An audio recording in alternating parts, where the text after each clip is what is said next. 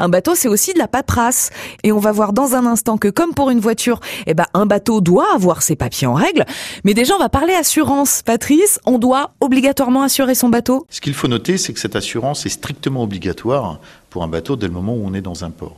En théorie, ça n'est pas obligatoire si on n'utilise pas un port. Si on met, si on a une embarcation qui tient sur une remorque, que l'on met à l'eau une cale lorsqu'on navigue, effectivement, on n'est pas obligé euh, d'être assuré, mais ce serait stupide de ne pas l'être parce qu'il peut se passer n'importe quoi avec un bateau.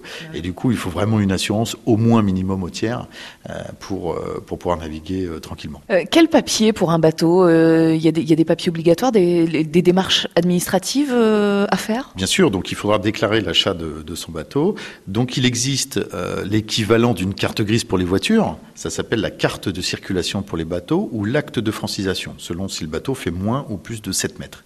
Ce bateau doit être déclaré donc aux affaires maritimes. Aujourd'hui, euh, même si on a un bateau un peu plus grand, plus de 7 mètres, la déclaration est unique. Donc on va, quand on se rend aux affaires maritimes, faire la même déclaration aux affaires maritimes et aux douanes, qui vont enregistrer euh, la propriété du bateau à partir de l'acte de vente du, du bateau. On aura ensuite un document qui permet donc, pour l'acte de francisation, aussi de se déplacer à l'étranger avec son, son bateau, ce qui n'est pas possible avec une carte de circulation. Donc même si on a un bateau de moins de 7 mètres que l'on veut emmener à l'étranger, il faudra passer à l'acte de francisation, donc une double déclaration, affaires maritimes et douane au moment de l'achat du, du bateau. Un bateau doit appartenir à quelqu'un, obligatoirement, et cette personne doit être déclarée. Et quand on va revendre son bateau, on devra faire une double déclaration. Le vendeur et l'acheteur devront tous les deux déclarer à l'administration euh, le transfert de propriété du bateau pour bien savoir à qui il appartient.